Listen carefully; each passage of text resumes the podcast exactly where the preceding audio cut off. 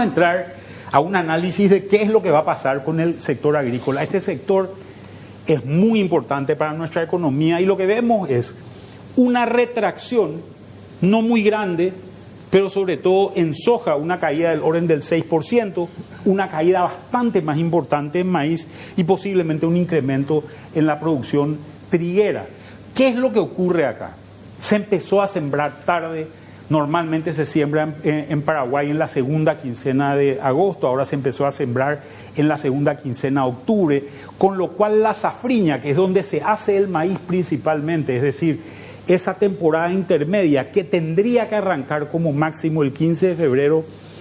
no va a poder hacerlo porque en realidad se va a cosechar soja posiblemente hasta el 20 o el 25 de marzo de este año y eso ya es muy tarde para plantar maíz. Lo que vamos a ver es un maíz de cobertura, un maíz que seguramente se planta para,